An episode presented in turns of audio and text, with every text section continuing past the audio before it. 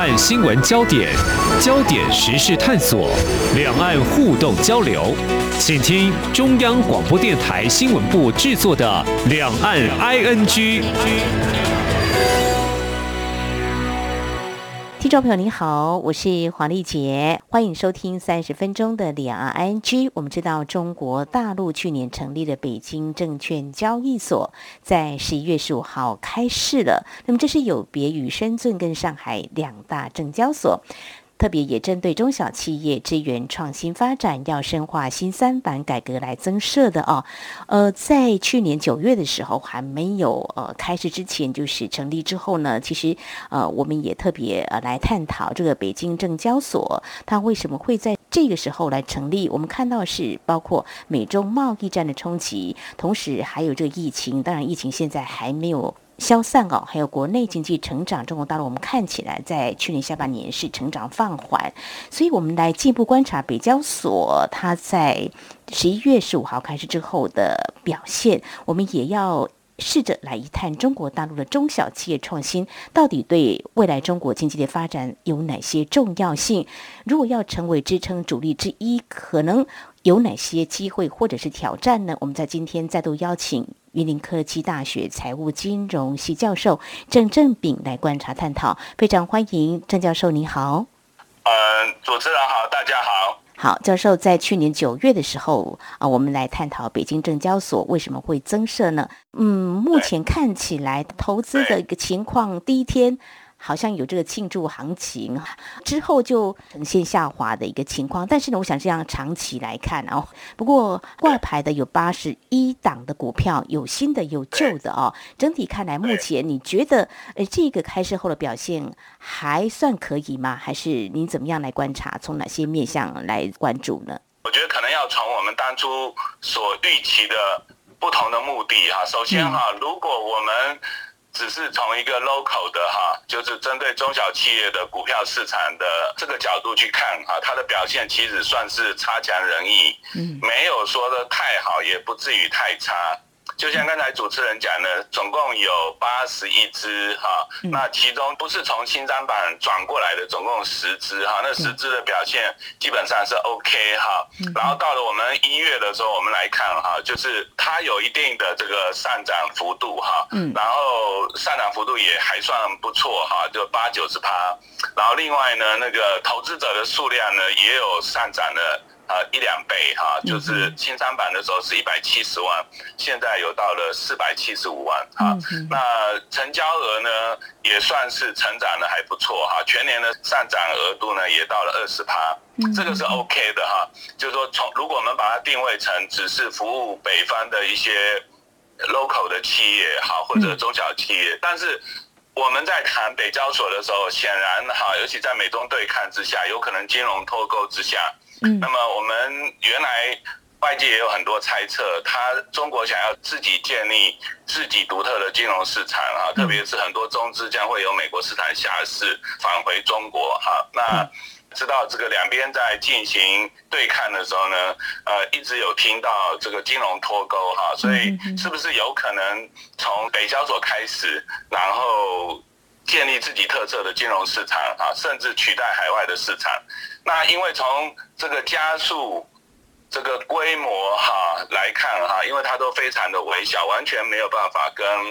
不管是深圳交易所或上海交易所或香港交易所来比哈，嗯那所以如果从更大的角度来看，它目前看不出有这样的功能。好，如果就这个角度来观察，我们会纳闷到底它会怎么样来做所谓的金融脱钩啊？它的市场性要很大。呃，看到北交所董事长徐明在一月中他对外说，北交所下一步呢会针对。创新型的中小企业主体要把握支持创新发展关键啊，坚持错位发展，聚焦更早、更小、更新，充分体现市场包容性跟精准性。好像他们目标很明确，就是中小企业。去年九月我们谈到，就说中小企业的融资一直都很困难。所以，尽管政策呢都有一再的放松或支持，但是就是看不到中小企业他们可以贷到钱。所以这样来看的话，我们看看中小企业的创新发展哦。那如果能够拿到钱的话，呃，目前看起来我们说，呃，可能从十一月十五号开市之后啊，那目前看来还好。如果这个状况能够继续保持下去的话，是不是就有可能有这个机会，让中小企业有钱，然后就可以找到人？看起来还是不是很乐观，原因是哈，因为中国的中小企业非常的多，有上千万家，嗯，上千万家。那在新三板的这个里面，在流转的公司原来就有七千多家，嗯，那现在呢，在北交所上的只有八十一家，啊，那你看到你对比于。一千万家或者七千多家，目前只有八十一家，所以也就是他能够选中的，或者中小企业里面能够获得这个北京证交所或者中国金融单位这个中选，然后得到充裕资金的比例其实是很低的。另外这两年我们听到中国大陆的中小企业情况其实都不好，那倒闭的家数非常的多，所以我们从两个角度来看呢，就是第一个。普遍的提升中小企业的竞争力跟创业能力，那北交所能够扮演的角色是非常有限的。嗯然后另外一个就是针对刚才这个徐董事长所讲的哈专精特新的这些公司来看，看起来是有一点作用，但是也是规模很小嘛。啊，因为成立的时候只有十几家从专精新特这边展出来的哈，那规模也是非常小。那因为中小企业本身就是规模比较小，然后嗯，未来性也是不确定，然后充满了风险，然后营运的体制也不好，所以呃，能够进入到正规的股票市场哈，通常都已经到了就是种子轮哈，我们就讲新的公司里面要有种子轮，要有 A 轮、B 轮。那通常都要到了 B 轮、C 轮以后，才有机会进入到这个北京证交所啊。那更前面呢，种子轮的投资啊，A 轮的投资，其实也是扮演了重要的角色，特别对这个专精特新。可是二零一五年，中国喊出双创的口号，然后中国的地方政府都拼命的在盖双创的相关的设施，但是实际上从二零一八年以后哈，双创的状况是不太好，然后这两年每况愈下。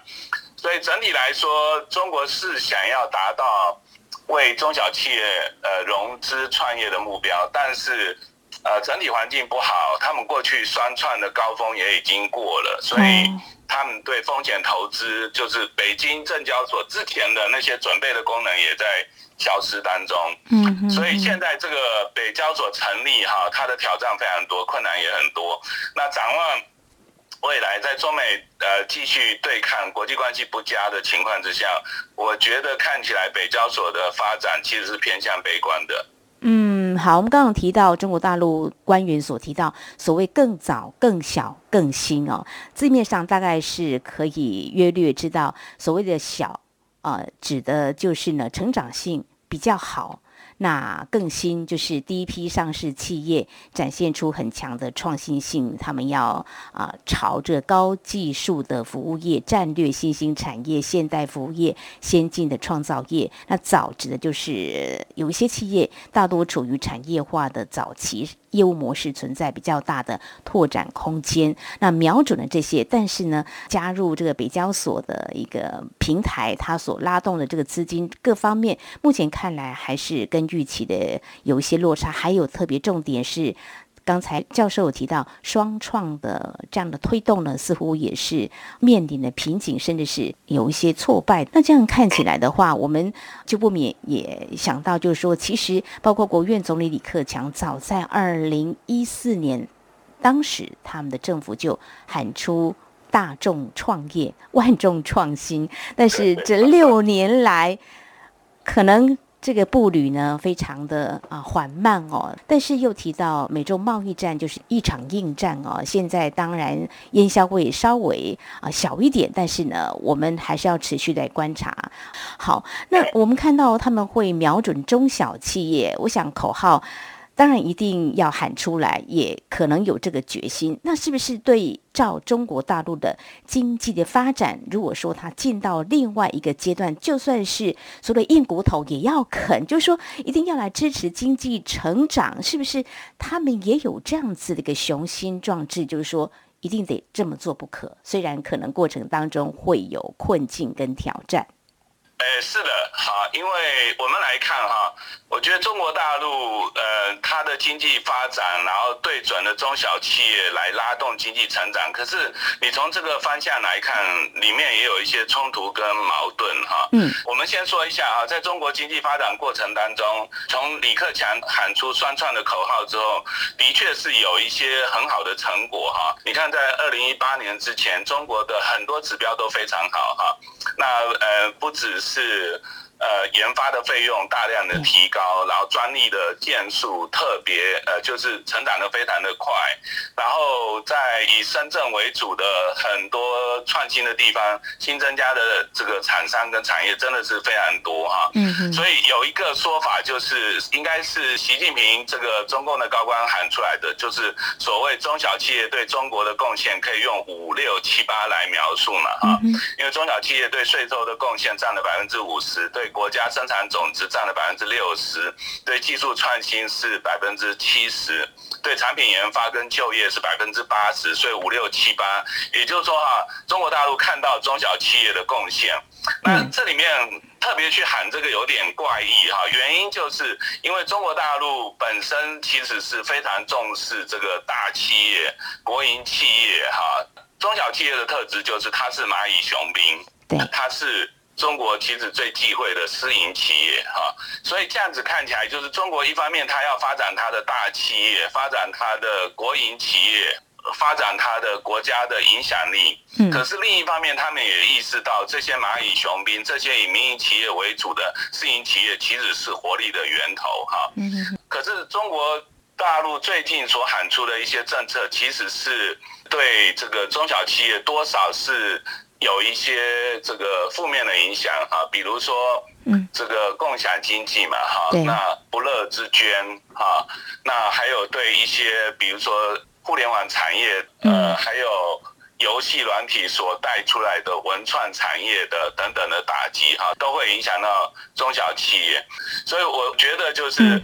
中国真的是想要把中小企业拉起来，但是它国家目的上、制度支撑上啊，还有国际形势上，整个国内的消费市场上等等，都遇到非常多的困难。嗯嗯，所以这是目前所遭遇到这个大环境的一个困境啊，充满了挑战哦。所谓的双创呢，五六年来还是没有大进展，所以呢，不断的给企业融资，希望能够让他们有这个引擎的动力哦。但是目前看起来。可能还是困难重重。好，这是在节目的前半阶段，非常谢谢云林科技大学财经系教授郑振炳来观察有关北交所在去年十一月十五号开市以来的表现，而我们也试着从他们。所要瞄准的中小企业的支持创新发展来看，到底中小企业在中国大陆经济发展是不是能够成为支撑的另外一个动力呢？中小企业如何创新？我们稍后再请郑教授为我们做进一步的解析。今天的新闻就是明天的历史，探索两岸间的焦点时事，尽在《两岸 ING》节目。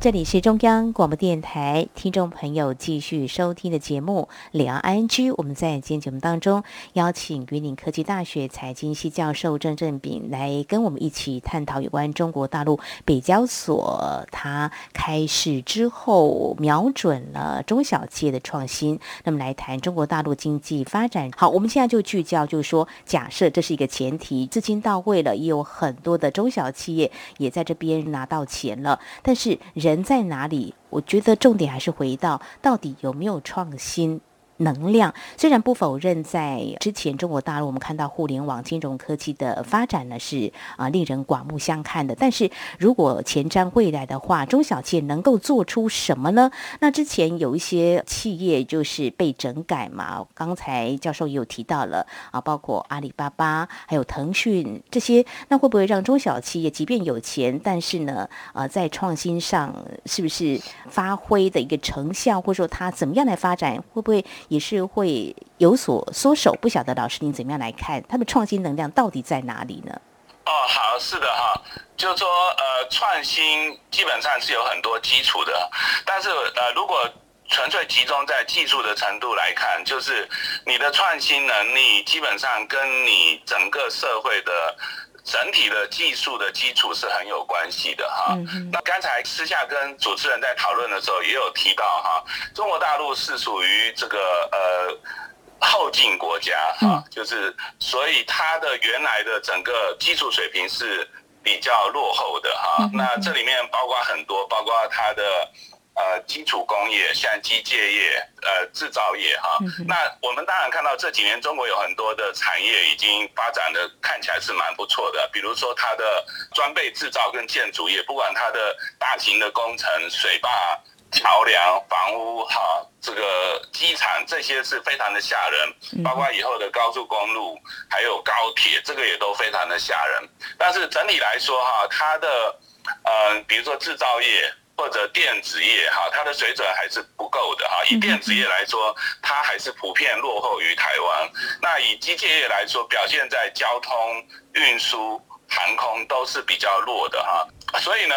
传统产业他们在进行这个创新的时候，对中国本身来说，它的技术一定会提升。可是你要走到全世界的前沿，困难度很大哈。比如说以台湾来说，台湾最近因为从这个丰原到彰化这一段。精密机械哈，还有这个加工制造，后来就跟特斯拉电动车结合，大家才知道啊，原来台湾的机械业哈也有一部分是不错的啊。但是呢，台湾的机械业如果是跟日本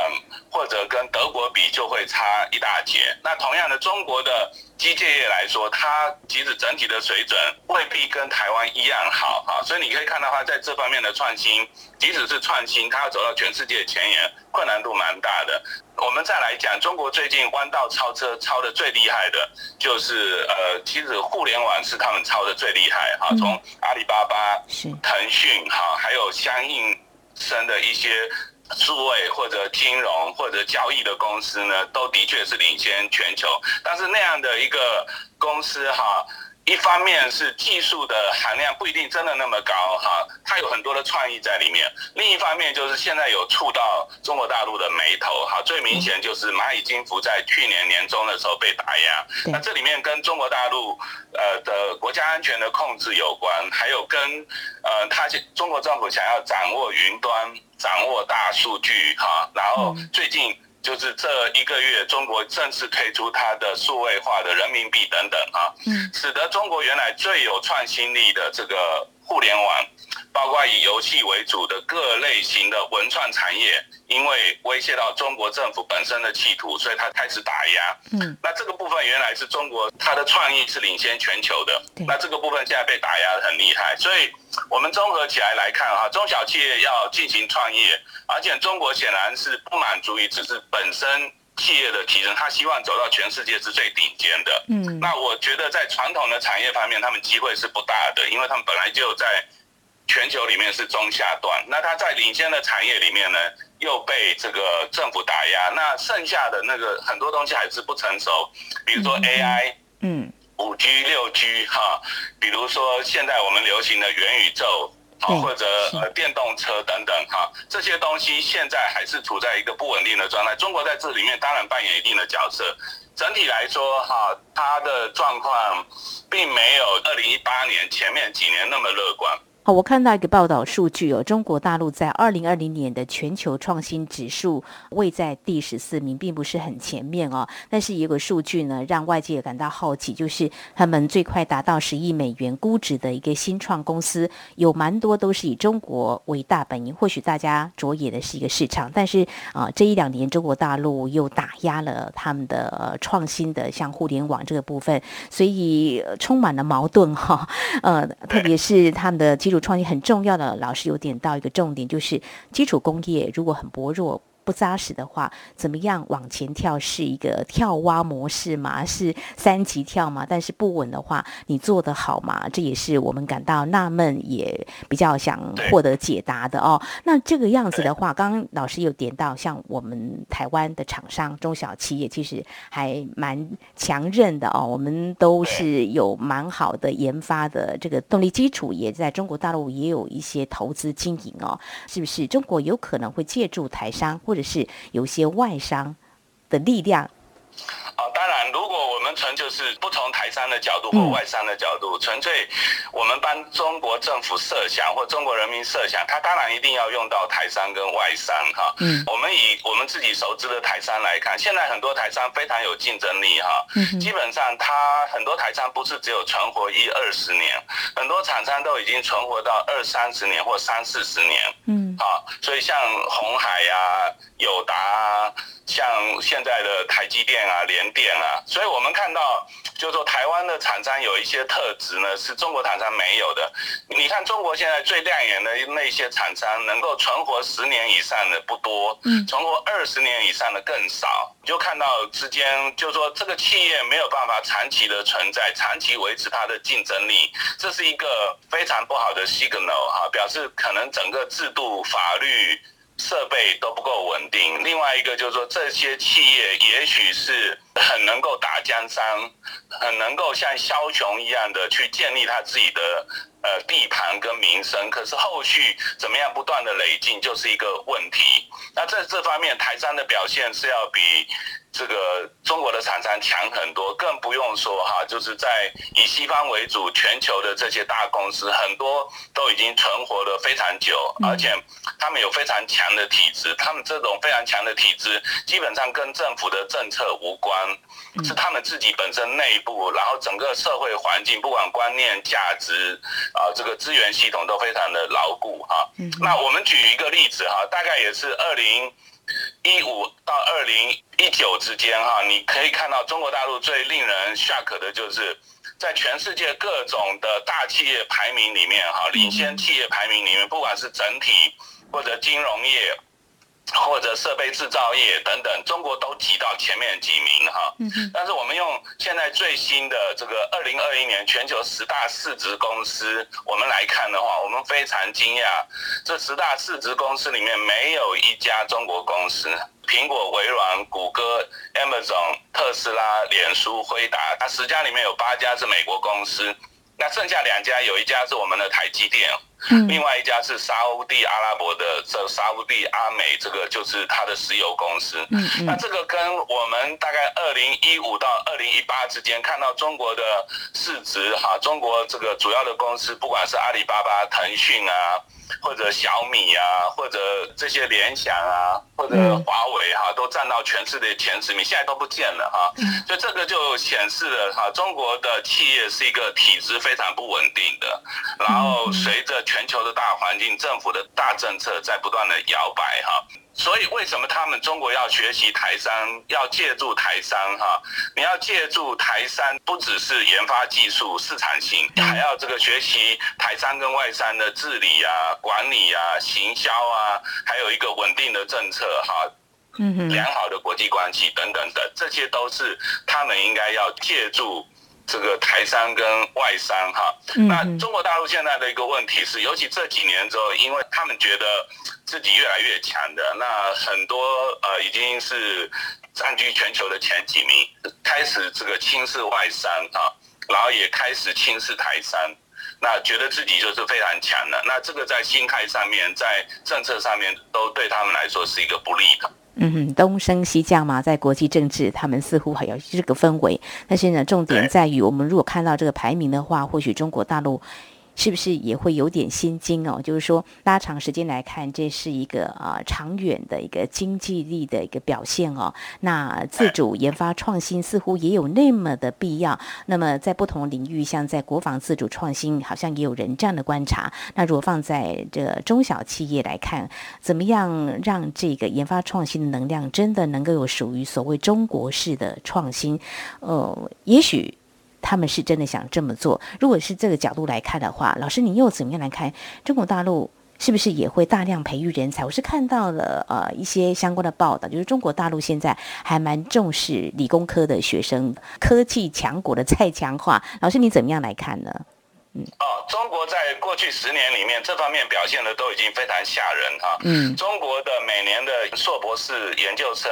创造的人数是遥遥领先全球哈，每年都是数百万、上千万哈。所以他们在过去十几年里面，他们对这个。所谓呃高端工程哈理工科的人才的培育一直都领先全球。我刚有特别提到哈，中国在呃不管是专利的申请哈，然后大学里面论文的发表数哈，impact factor 哈，还有 R&D，不管在企业跟政府所占的 GDP 的比重方面哈，都很稳定的上升。然后某些地区的创新能力非常强，像深圳那一带哈，这些东西都是中国非常好的资源啊。那的确。他们已经这么多年在做了哈，但是呢，我们刚才也有提到哈，就是说以人才来说，他们似乎总量上已经到位了，但是我们在看细部的时候呢，我们发觉。这个人才哈，从学校出来的时候呢，还要至少跟两类型的这个呃产域相接哈。第一个就是跟实物界跟产业界，就中国如果它的实物界跟产业界的水准非常的稳定，而且非常的高档的话哈，那这些呃。大学刚培训出来的人进入实务界跟产业界呢，那他们的专业，不管是过去的专业跟未来的创新能力都会提升哈。嗯嗯。那可是这些实务界跟产业界其实很多部分应该是私有企业，哈，是中小企业里面的私有企业在发展的哈。但是呃，我们刚刚有提到说哈，中国的整体的实务界跟产业界还没有那么强。嗯。另外一个就是说哈。其实最尖端很多的技能哈，还是跟国际上面领先的企业有关哈。我们举例子哈，中国原来的互联网非常的兴盛，可是各位看到哈，就是呃美国的 Google 进不去，美国的 FB。呃，进不去哈，美国的这个 Skype 也进不去，那美国的这个呃 YouTube 啊，Netflix 都不能进去。那你从这方面来看，中国基本上自己不管是透过学习或剽窃，创造了很多互联网公司，然后它当然也有他们很创新，像阿里巴巴、像呃这个微信等等都是非常创新的。可是这里面永远都有国际合作的影子。哦，啊，那国际合作有一些是技术，有一些是资金，有一些是市场，所以现在中国的这个高端的人才已经够了哈，但是呢，它跟企业界的结合是不够的哈。我再举一个例子哈，比如说。嗯，德国跟日本甚至台湾哈，它跟产业界的结合的很好。其中一个我们讲的就是技职体系，是，就是说你不是只有高学历的人就能够创新，你必须跟业界结合。嗯哼。所以你的技职体系到底是怎么发展？德国这方面是最扎理的，他们不强调高学历，可是跟企业怎么样深度的结合，高中以后就深度的结合。那中国因为是强调高学历哈，它的技职体系非常的弱。他们有所谓的一本、二本、三本，那就大学联招里面只有这三本都考不上的人才去技职体系，所以他们有很多高学历的人才，但是进入实务界，让实务界、业界里面产生很大的帮助，进而提升技术的这个比例呢是仍然是不高。也就是说，他们高阶人才里面总量够了，但是浪费的比例非常的高，因为企业不合用啊。另外一个就是。怎么跟国际合作？过去是他们是用市场来吸引技术，哈，用这个 profit 来吸引哈这个外国的专利跟管理的能力等等。但是现在呢，就是美中对抗之后，哈，那逐渐跟外国的关系、国际的关系越来越脱钩，对于他们自己的技术提升都是有问题的。所以，我们现在回到主持人刚才讲的哈，中国为了拉拔中小企业，的确。在过去十年就已经创造出很多高效的人才，但是不一定会合用，然后国际的资源又少了，所以整体来说不是人才不足的问题，是人才怎么贴近企业，怎么贴近最新的这个技术的问题。嗯哼，好，我想真的是重中之重，很重要的。像老师你所任教云科大，就是比较属于技职体系再延伸出来，我们会相应在实物面的需求哦。对，台湾早期中小企业一路上来研发创新是还蛮扎实的哦。中国大陆现在该如何突破的？北交所能不能够带动中小企业的创新活力？今天我们非常感谢云林科技大学财经系教授郑正炳的观察解析，非常谢谢郑教授，谢谢你。谢谢大家，再见。好，以上就是今天两岸剧节目，非常感谢听众朋友您的收听，华丽姐祝福您，我们下次同一时间空中再会。